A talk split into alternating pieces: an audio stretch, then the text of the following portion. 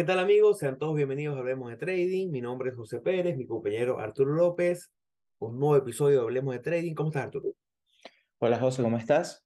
Bueno, bienvenidos a todos a otro episodio de Hablemos de Trading. Segundo episodio que sale en este año 2023, pero este primer episodio que grabamos eh, actually en el 2023. Entonces, bueno, feliz año para todos nuestros oyentes, feliz año para todas esas personas que nos escuchan en España, que sigue siendo el país número uno donde tenemos más escuchas, en la región de Cataluña, saludo para todos ustedes, en México, en Estados Unidos, Venezuela, Chile, Argentina, bueno, son más de 100 países ya que nos escuchan y eso nos llena de muchísimo orgullo y felicidad. Compromiso con todos ustedes para seguir dándoles el mejor contenido. Eh, antes de iniciar, como siempre, saben que bueno, ya es un poquito repetido, pero siempre es bueno recordarles a esas personas que nos, nos escuchan por primera vez, porque tienen rato escuchándonos, pero que nos ayudan a compartir las redes sociales para que así podamos llegar a más personas y si te hemos ayudado a ti de alguna forma, si has mejorado tu trading de alguna forma, comparte el link, mm, vete al Instagram, estamos en arroba hablemos.de.trading, en Twitter estamos como arroba hablemos trading, nuestro canal de YouTube hablemos de trading, eh, correo.ht.com para dudas, sugerencias, consultas, de manera de, bueno, seguir creciendo y que esta comunidad cada vez sea más grande. Nuestro newsletter que eh, resale este, este sábado, este domingo, eh, compartiendo y esta semana va a estar buenísimo porque vamos a estar haciendo un poquito de lo que vamos a estar hablando el día de hoy, que es ese análisis de, como tenemos tiempo sin hacerlo, un análisis de mercado, qué, nos, qué posiblemente pueda pasar este año 2023, eh, cómo vemos los principales índices, cómo vemos el petróleo, cómo vemos a lo mejor el oro, y esas cosas que siempre chequeamos y que tenemos tiempo sin hacerlo y siempre es tan importante hacerlo. Este año arranca con ese miedo en los inversionistas en todo el mundo de una posible recesión una posible recesión que eh, ya en las gráficas pareciera verse, pero todavía en la economía en la calle todavía no se respira ese ambiente recesivo. Lo que sí se ve es un poquito de cautela de parte del, del, del, consumidor en la calle. La gente tiende, bueno, a, a ver un poquito más con miedo y con recelo, pero comenzandito, para el que le da, le da miedo el tema de recesión, bueno, yo creo que es un tema a plantear escenarios, a tratar de ahorrar dinero, guardar un poquito de dinero pero entender que las recesiones y los periodos bajistas son inevitables, van a ocurrir, y en promedio un periodo bajista en la economía americana dura 18 meses, pero los alcistas duran 10 años. Entonces, es necesario, después de una subida tan estratosférica como la que hemos tenido en los últimos años, hacer un poquito de piso, un poquito de corrección para nuevamente aprovechar estas oportunidades que sé que van a venir en el siguiente movimiento alcista. Qué bueno, y que, y que yo creo que, que mm, o sea, o sea, yo creo que lo y ya lo hemos comentado en otros, en otros episodios, yo creo que lo más importante de todo esta, o sea, de todo este escenario bajista que hemos tenido es el aprendizaje que nos deja a todos como traders, porque eh, esto es algo, como tú bien dices, que eh, son inevitables, van a ocurrir eventualmente, eh, y como son eventos que ocurren cada, o sea, cada mucho tiempo, por decirlo de alguna forma, eh, te dejan mucha enseñanza y si estás comenzando a operar en estos momentos, bueno, el mejor, yo diría que el mejor momento de, aprovechar para aprender es en, este, en esta oportunidad, porque siempre en un mercado alcista, eh, mm, digamos que se vuelve, es que no es que se vuelva fácil operar, sino que es, es, eh, es muy fácil sentirse que eres muy bueno en esto. Y yo creo que cuando tienes tanta turbulencia y tienes tanta incertidumbre, eh, te, da, te da como esa maestría, o maestría no, sino esa enseñanza de, bueno, de saber efectivamente cómo está respondiendo el mercado, qué es lo que está sucediendo y te, te, ayuda mucho a perfeccionar también tu estrategia para ver cómo se adapta a estos tiempos, o sea, que no sea una estrategia solo para mercados alcistas o en dado caso de que sea una estrategia solo para mercados alcistas, bueno, para mercados bajistas. Ahora, antes de... Yo tengo una pequeña confesión, una confesión rápida yo tengo, desde que comencé el mundo del trading, he estado en un ambiente alcista. Y desde que empecé, o desde el momento en que empecé a seguir a las personas que sí saben de esto, los mentores que me ayudaron y, me enseñaron lo que sé hoy en día, eh, muchos siempre decían, bueno, lo que pasa es que ese que tú ves ahí, que está haciendo ese poco de dinero, es porque estamos en un mercado alcista. Y es lo que tú dices, es lo que viene a ser. Bueno, eh, creemos que somos genios porque venimos haciendo trading en este mercado. Yo tengo rato esperando este mercado bajista porque yo quiero demostrar que mis retornos y lo que yo he aprendido eh, también lo voy a saber manejar durante este periodo y que no es simplemente porque todo subía que mi cuenta subía, sino porque yo también tengo el conocimiento para sobrevivir en este mercado. Entonces, más que asustarme, me llena de emoción saber que voy a poner a prueba todo lo que sé eh, y yo creo que es la mejor forma de, que de afrontarme, como un reto.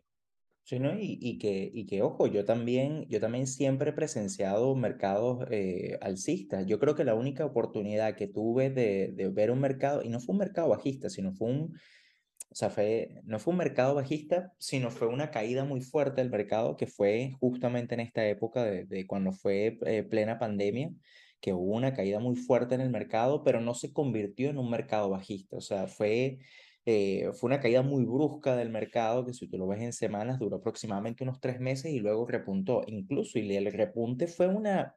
Fue abismal y eso ya lo hablamos en un episodio cuando, cuando justamente pasamos al, al año 2021.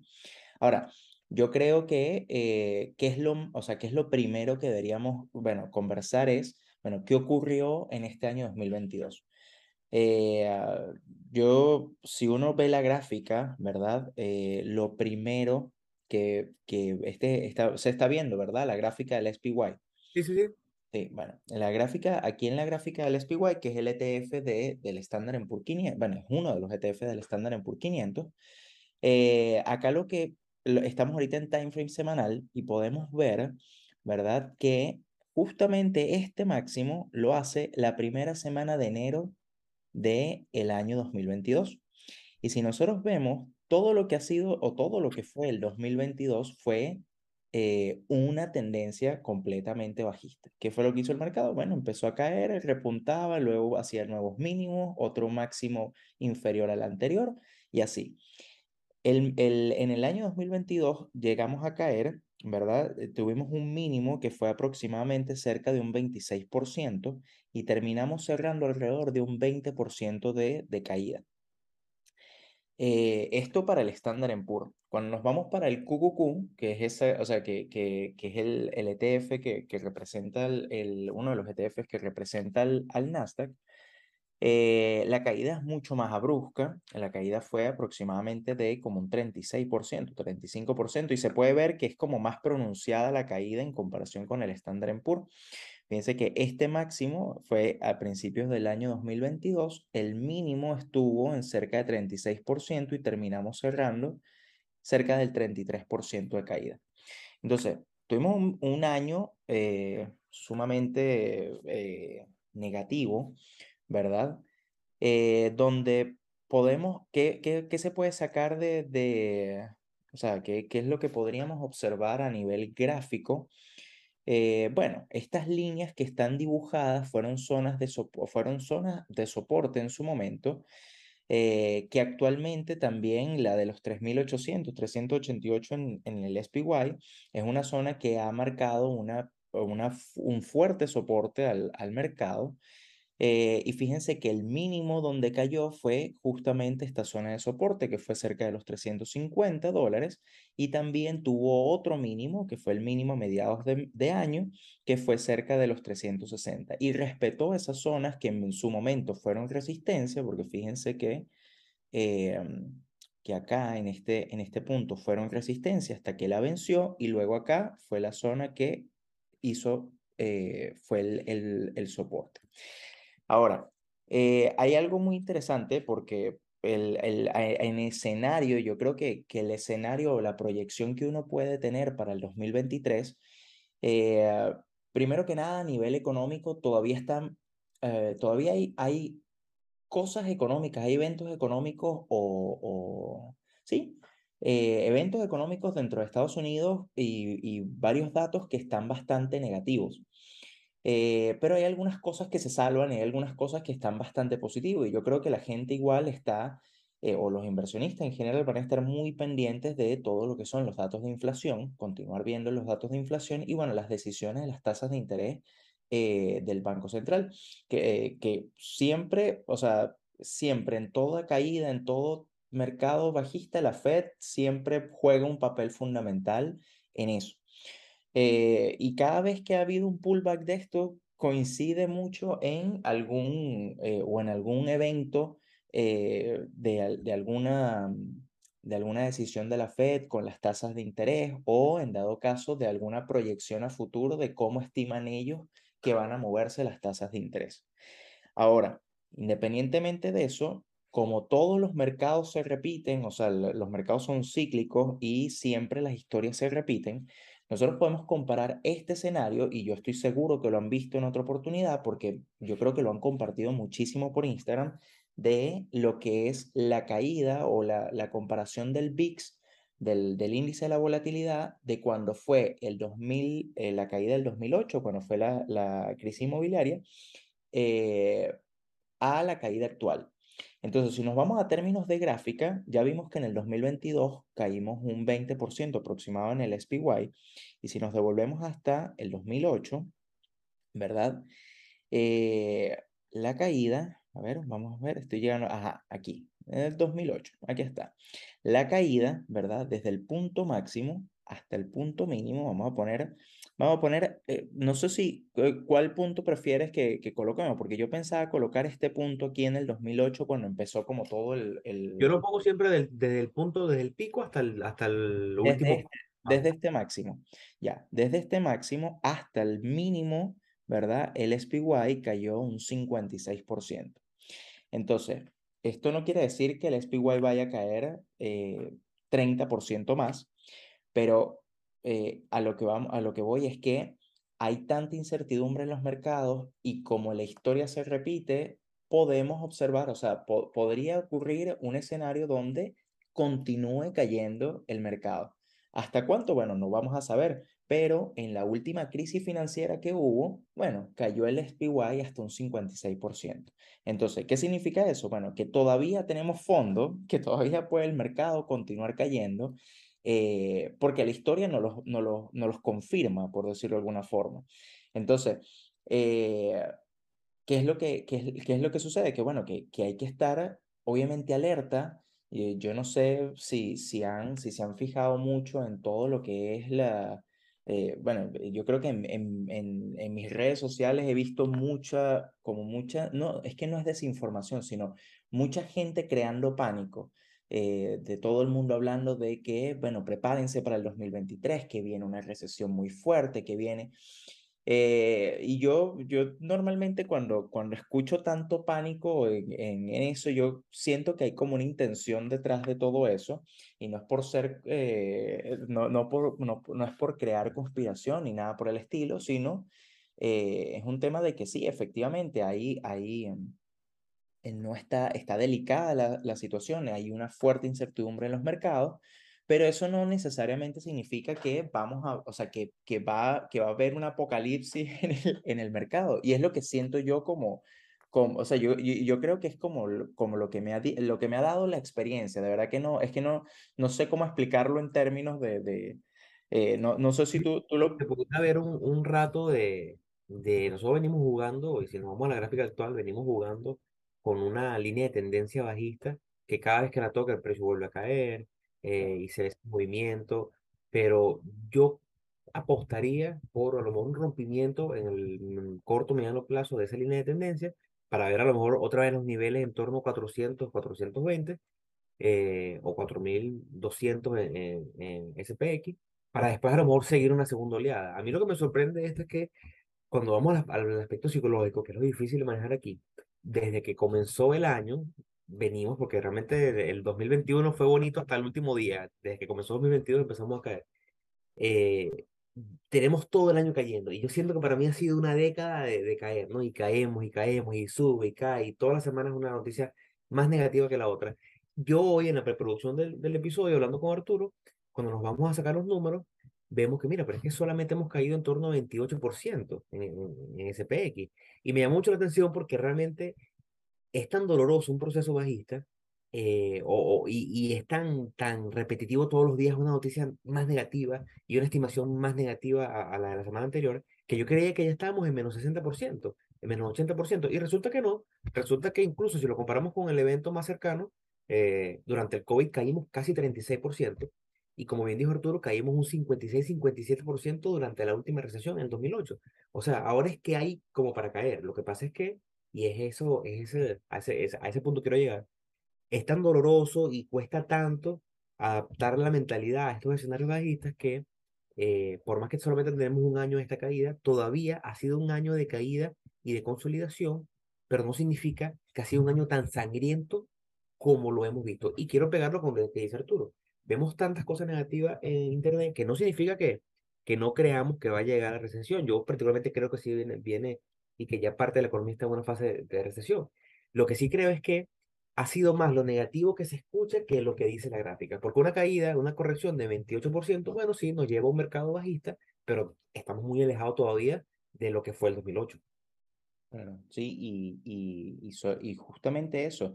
Yo creo que también es guiarse por la gráfica. Yo creo que al final eh, el, termina siendo, o sea, yo, eh, para uno empezar a ver recuperaciones, para empezar a ver, bueno, un poquito más positivo el mercado, yo creo que uno se tiene que guiar por, justamente por, por la gráfica.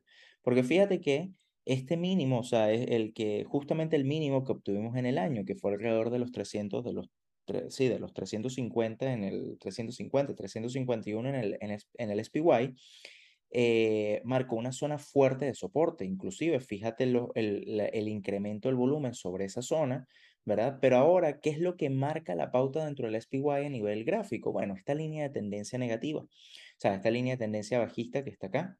Eh, perdona que la dibuje tan, tan, tan mal, pero, pero se ve que esa línea de tendencia es justamente la que marca la tendencia bajista que tenemos en el, mercado.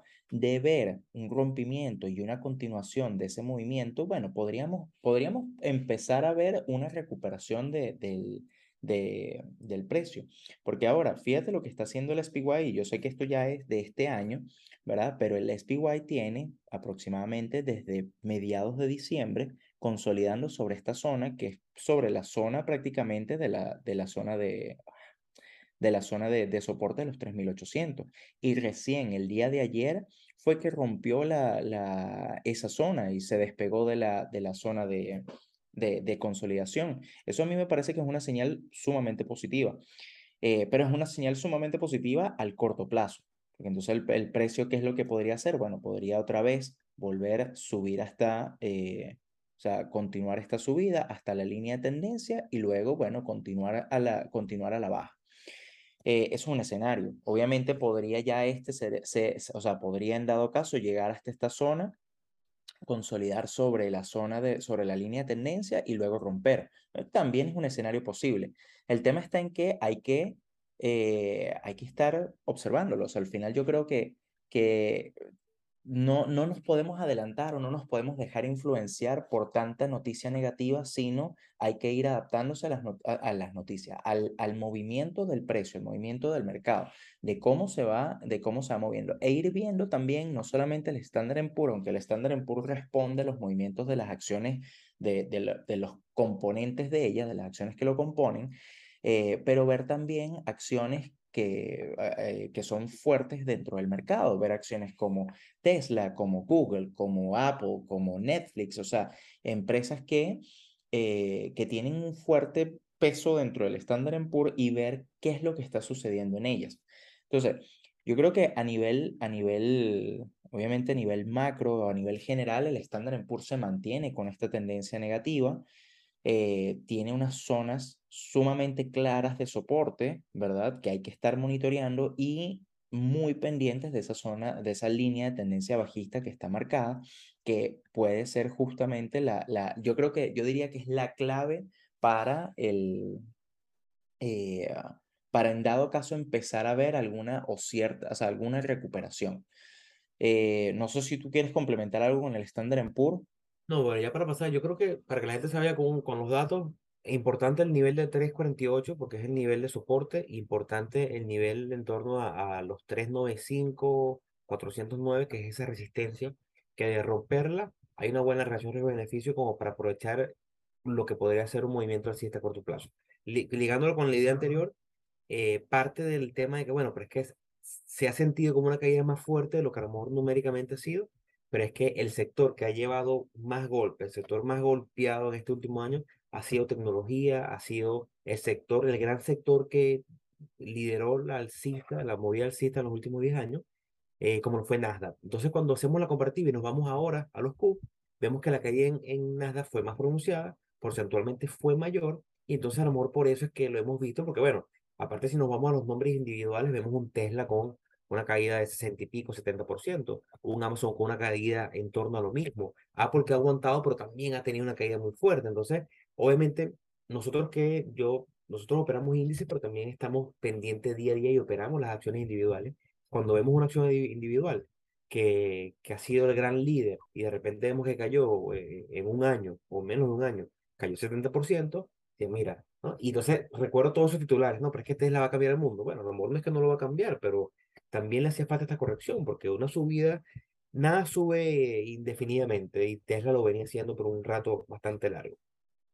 Y que, y que cuando te pones a ver eh, todo lo que son las empresas grandes, fíjate Amazon. O sea, Amazon, la caída que ha tenido, lo que pasa es que la caída en Amazon empezó, o sea, antes del 2022, empezó como en noviembre del 2021, pero desde... Es que la caída en, el, la caída en tecnología comenzó en 2021. Lo que pasa es que era tan fuerte el mercado que todavía hubo muchos sectores que aguantaron la caída. Claro. Entonces, fíjate, fíjate justamente esto, Amazon ha caído un 56% desde su máximo.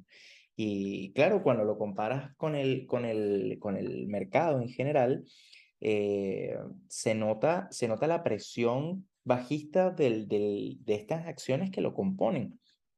Justamente son las que llevan como la, vamos a decir, la, la, el liderazgo de la caída del, del mercado. Pero Amazon, ¿quién se iba a imaginar que Amazon iba a caer tanto porcentaje en un año? ¿Sí me explico? O sea, como que eh, esa, esa es como la, la, la cosa y ahorita ves uno... Está sentado en un nivel que, que sinceramente a mí me da miedo. O sea, es un nivel que, que es como un niño eh, al borde del precipicio, de caer. Mm, no parece haber nada que lo para hasta los 65 dólares y después a lo mejor hasta los 55. O sea, la caída puede seguir. Es que espérate, mira, fíjate, fíjate que Amazon justamente está en la zona actual donde se encuentra, está en los mínimos de, o sea, en los mínimos de la caída con el COVID. O sea, imagínate todo lo que ha caído Amazon que llegó hasta los mínimos de 2020. Eh, y eso a mí me parece que es un dato sumamente, eh, o sea, eh, o sea, da, mucho miedo ver eso por la, por la caída tan grande que ha tenido. Ahora, igual nosotros habíamos comentado en una oportunidad, que eso lo vimos en un análisis que hicimos, de que Amazon estaba justamente en una, en una consolidación que parecía como una cierta especie zona de distribución. Eh, claro, si, con, si ves todo con el panorama económico, tú dices, bueno, cuadra o calza perfectamente, pero no necesariamente es así. Eh, Amazon también había crecido muchísimo. Amazon incluso tuvo el split de 20 a 1 y eh, ya la acción de, de, de, Amazon en este momento, bueno, está costando 86 dólares. Bueno, en su momento llegó a costar 2.300, 2.400 dólares y cuando pasaron a, a lo, al que hicieron el split costaba cerca, llegó a costar cerca de 200 dólares. Y creímos que el split iba a ser una razón alcista para que el precio tuviera, porque siempre tenemos con el tema de que, bueno, es que Amazon es una, una acción que no es atractiva para el pequeño inversionista como nosotros, porque bueno, nominalmente tiene un precio de 3 mil dólares, 2.500, hace que cuando compres una se te vaya un buen porcentaje de la cuenta solamente en una, dos, tres acciones. Entonces, obviamente eso limita la capacidad de gente que puede operarla. Creímos que el split iba a ser un gran volumen que iba a entrar y bueno, no fue así.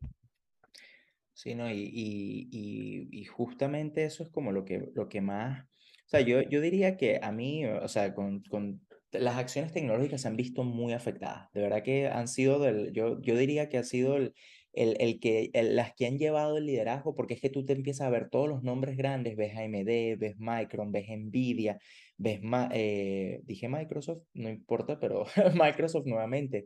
que la vean dos veces. Claro, para que la vean dos veces.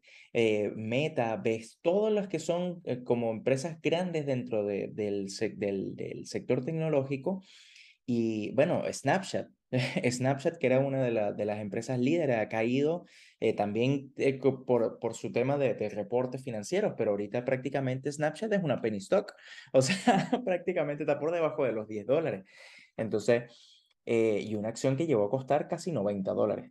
Entonces, imagínate lo, lo, el, el, el, choque o, o, lo, o, la fuerte caída que, se, que, ha, que, ha, que, ha, tenido o el golpe tan fuerte que ha tenido el, el sector tecnológico. Ahora, A nivel gráfico, el, el QQQ, que es este, este, e, este TF que estamos viendo que representa el Nasdaq, también vemos, sobre todo la zona en donde nos encontramos actualmente, es una zona que ha testeado en varias oportunidades y ha servido como soporte, pero estamos en una zona muy clave porque en dado caso de vencer esta zona de soporte podemos, podemos continuar una caída hasta los mínimos de, hasta los máximos, perdón, antes de la pandemia, que estamos hablando de este punto que está cerca de los 200 dólares, no, cerca de los 240 aproximadamente, como, como en esta, aproximadamente en este punto, que es de los 235 dólares.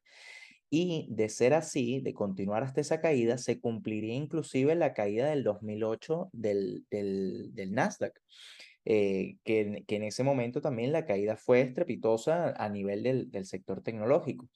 Ahora, en, en, el otro escenario, que sería, bueno, en dado caso de empezar a ver una recuperación, bueno, tendríamos que vencer, yo aquí dibujé dos líneas de tendencia, eh, pero podríamos dibujar una sola, esta, que es la, la principal que, que, se formó en su momento, y aquí vemos un, un falso rompimiento, y aquí nuevamente estamos viendo otro falso rompimiento. Por, e, de esa, por esa forma es que yo volví a dibujar y volví a hacer una segunda línea de tendencia para marcar los puntos que están ahorita como marcando la, la, la pauta. Si en dado caso vemos un rompimiento de estas líneas de, de estas líneas de tendencia bajista, bueno, también podríamos empezar a ver un, una recuperación. ¿Hasta dónde? Bueno, hasta la próxima zona de resistencia. Y ahí es donde hay que ir anotando e ir viendo todas las zonas importantes de precio que tiene el, el Nasdaq. Eh, yo creo que, que igual, la misma consideración con el, con el Standard Poor's, hay mucha debilidad, estamos frente a, un, frente a una tendencia bajista. Eh, estamos viendo como cierta consolidación, porque si tú te pones a ver, acá en este momento hizo un, hizo un máximo menor al anterior, ¿verdad? Pero los dos mínimos que ha hecho última, o sea, en estas dos oportunidades han sido cerca del mismo precio. Entonces prácticamente pareciera como, este, como que estuviese viendo un piso acá en esta zona. Ahora, vamos con lo mismo. Esto sigue siendo eh, lo que estamos viendo ahora. No sabemos el futuro, así que no sabemos efectivamente qué es lo que va, qué es lo que va a ocurrir. Ahora, yo creo que, y ya como para, para terminar de este análisis de esto, eh, la caída o la caída realmente va a estar cuando o sea, eh, obviamente igual nosotros no, no queremos anticipar la caída ni nada por el estilo, pero cuando nosotros empecemos a ver eh, entradas de volumen fuerte, como se vio, como se vio en, eh, acá, por ejemplo, en el, 2000, en el 2020 con el COVID, que se ven estos picos de volumen, ¿verdad? Y empecemos a ver caídas y, empieza, y se empieza a ver ese interés por entrar al mercado, es que vamos a empezar a ver o es donde posiblemente podría llegar a estar esa, eh, ese eh, posible fondo, del, ese, ese posible dip del, del mercado. Y es justamente porque los inversionistas ya consideran o empiezan a considerar eh, que ahí ya en ese momento es, está en un buen momento para poder tener una recuperación. Pero eso todavía no lo hemos visto. Fíjense que los niveles de volumen que tenemos son muy bajos en comparación a los que hemos podido ver. Todos estos volúmenes que están aquí, claro, son, son, eh, son volúmenes altos, ¿verdad? Que simplemente frenaron la, parada, la, la caída por un momento y continuó el pullback a la baja. Entonces, eh, es un tema de eh, hay que tener mucho análisis, hay que tener mucho criterio con, con, lo que está sucediendo, sobre todo este año que eh, hay tanta incertidumbre. Ahora, independientemente de que haya tanta incertidumbre en los mercados, algo que a mí me llama mucho la atención es el VIX. Y esto lo voy a hablar sumamente veloz. Pero el VIX, ¿verdad? Que es el índice del, lo llaman el índice del miedo, sino simplemente mide los movimientos, la volatilidad de los movimientos del estándar PUR. Eh, fíjense que está alrededor de 20 ha tenido pic alrededor de todo el año y fíjense que todos los pics han llegado prácticamente a los 30, 35 puntos y, el, y, el, y se devuelve. Al igual que llega a los 20 puntos y vuelve a, o sea, está, está prácticamente lateralizado en esa zona.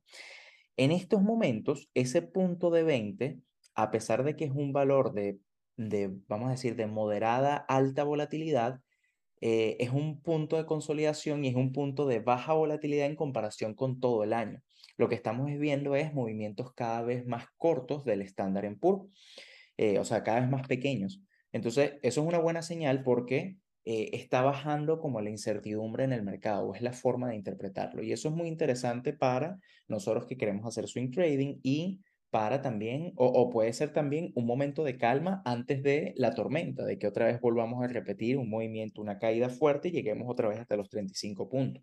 Como digo, hay que estar viendo, hay que estarlo monitoreando, hay que estar... Eh, eso es el, lo más importante es eso, analizarlo, no querer prever el futuro, sino simplemente irlo analizando e ir viendo cómo, cómo está y eh, cómo va el mercado y ir evaluando a medida que vas viendo la información que te entrega. Así que bueno, ya, José, ahora sí te entrego todo para que, para que puedas... Yo te voy a compartir pantalla para, para hablar un poquito del petróleo como commodity. Mm, ya, dame un segundo. Eh, ya, ahí podrías compartir. Dicen si se ve el petróleo aquí en pantalla. Sí, ahí se ve. Bueno, ¿por qué es importante hablar de petróleo? Bueno, primero porque es un commodity que me gusta mucho y segundo porque soy ingeniero de petróleo. Entonces, bueno, por ahí a lo mejor tengo un poquito de, de fijación, ¿no? Pero también es importante porque me acuerdo que nosotros hicimos un episodio donde hablamos y dimos un dato curioso y medio perturbador que decía que, que cada vez que el petróleo caía había una recesión, pero no siempre que había recesión el petróleo caía. Y el petróleo en efecto cayó. Estamos hablando que el petróleo desde el pico más alto a principios de este año eh, hasta el pico más bajo de este año, que fue hace unas cuatro o cinco semanas, eh, tuvo una caída de 46% aproximadamente. Cuando nosotros nos vamos y comparamos esa caída de 46% con la caída que tuvo en el año 2008, en el 2008 cayó 77%. O sea, volvemos al mismo punto. Todavía pudiéramos caer, caer, caer mucho más. Eh, incluso si nosotros nos vamos a, periodo COVID, lo que pasa es que yo trato de, hay que trato de sacar un poco a veces el COVID, porque COVID en realidad en aquel escenario increíble del COVID en el año 2020, 2020, en marzo, cuando los futuros cayeron a menos 30 y algo, o sea, cayó más del 100% en realidad. Eh, algo sin precedente en la historia del de commodity. Pero el punto importante es que vamos a tratar de alejar un COVID que fue un escenario, un, evento Black Swan, como que llaman, o cisne negro, un evento que no está en ningún modelo económico, pero si lo comparamos con la recesión anterior, vemos una caída mucho más prominente, entendiendo que una recesión no es más que, que a lo mejor, bueno, fallamos en no, no, en no definirlo al principio de esto, pero una recesión no es más que la caída del crecimiento económico en un periodo dado, que en este caso suele usarse un año calendario para hablar de esa caída, eh, donde el país deja de crecer, nivel de PIB deja de crecer uno, dos puntos, tres puntos anuales y empieza a lo mejor a estancarse o a eh, decrecer, empieza a menos dos, menos tres, una caída en el crecimiento neto de, de, del Producto Interno Bruto del país. ¿Qué ocurre con esto? Que durante una caída, obviamente las industrias, eh, el turismo cae porque la gente entendiendo que ya no gana lo mismo de antes, entendiendo que hay un proceso de, de restricción económico, eh, deja de gastar, deja de viajar. Entonces todo esto siempre influye en el precio de los commodities, porque el commodity, lo bonito de los commodities es que eh, no es solamente oferta y demanda a nivel de, de acciones, sino que también es oferta y demanda de productos y servicios. Entonces, un país que deja de viajar y gastar tanta gasolina, obviamente la demanda del, de la gasolina, la demanda de crudo cae. ¿Qué ocurre? Vemos como eh, hace poco, en las últimas semanas, el precio tendió, posiblemente por un tema de que, bueno, se levantaron un poco las sanciones a Venezuela. Eh, Chevron, que sigue con presencia en Venezuela, dijo que va a tratar de exportar unos 500 mil barriles de petróleo, pero entendiendo que el mundo en general consume aproximadamente unos 100 millones de barriles todos los días, eh, la producción de Venezuela no llega al millón de, barril, de barriles y aunque Chevron dice que va a producir y a empezar a traer a sus refinerías en Estados Unidos 500 mil barriles diarios, la realidad es que esos 500 mil barriles diarios ya estaban siendo vendidos a otras partes, solamente que con descuento, porque el que le compraba a Venezuela le compraba a precio muy económico por debajo de este precio. Hablamos de un descuento de por lo menos 40%, cuando estaría en 73 ellos tenían que se lo vendían a, China, a la India en menos de 50 dólares y ahora van a poder vendérselo a Chevron y que Chevron lo traiga a Estados Unidos a un precio completo. Eh, sin embargo, esos 500 mil ya estaban en el mercado, eso no hará que el precio se desplome, lo que sí pudiera eh, hacer que a lo mejor el precio desplome un poquito más es todo este conflicto que sigue entre Rusia y Ucrania, que no parece tener fin, eh, donde pensamos a principio de año que Rusia iba a ser más contundente y lamentable, bueno, gracias a Dios, pero eh, se ha prolongado, lamentablemente no fue tan rápido como creíamos que iba a ser y, y, se prolongó y ha sido un proceso muy doloroso. Pero todo esto ha afectado a los mercados. Entonces, por lo menos aquí a que le gustan los commodities como a mí, hay niveles importantes. Tengo aquí este triángulo o, o esta figura que va cayendo, donde me dice que en el momento que el precio pueda romper por encima de los niveles de 75 dólares y testear esta, esta línea de tendencia bajista, pudiéramos a lo mejor movernos hacia lo que pudiera ser ese nuevo, ese nuevo techo de 93 dólares, 94 dólares. De no ser así, de seguir cayendo, pudiéramos ver la siguiente, el siguiente soporte, un soporte bien importante, 62 dólares, que pudiera, pudiera ser esa barrera de contención.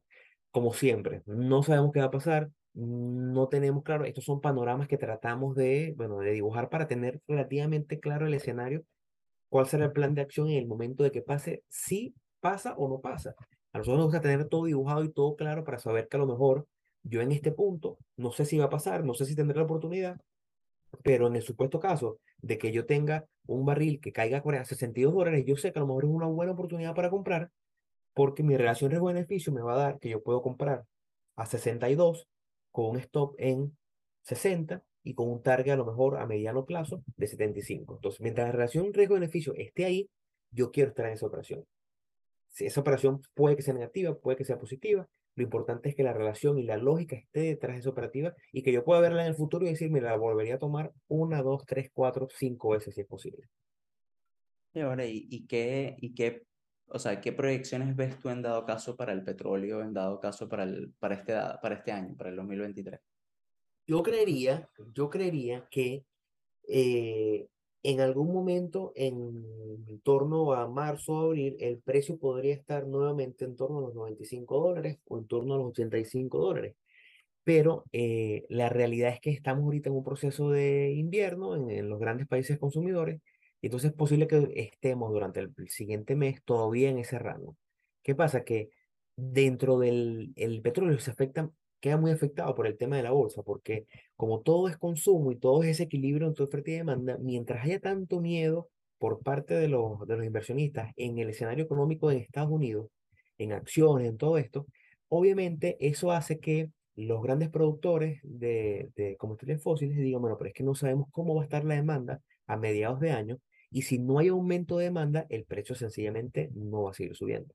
Entonces, eso, por eso te digo que podemos estar hablando de que en torno a abril podemos estar entre 85 y 95, pero también pudiéramos estar tranquilamente, por lo menos en los siguientes seis meses, en este escenario donde solamente estemos lateralizados durante un buen rato hasta que se defina o esté más claro qué es lo que pueda pasar en la bolsa americana. ¿Qué pasa? Que en diciembre tuvimos ahorita un reporte, salió hace dos días diciendo que en diciembre, donde pensamos que iba a ser un anuncio de, de, de, desaceleración en nuevos empleos, se reportaron más de 200 mil nuevos trabajos, nuevos empleos en Estados Unidos. Entonces, si vemos que todavía, aunque las gráficas estén feas y la gente le tenga miedo, si vemos que en la calle todavía hay crecimiento, hay más trabajo eh, y no se da la recesión que estamos esperando, a lo mejor el petróleo puede dar un poco de confianza y seguir subiendo.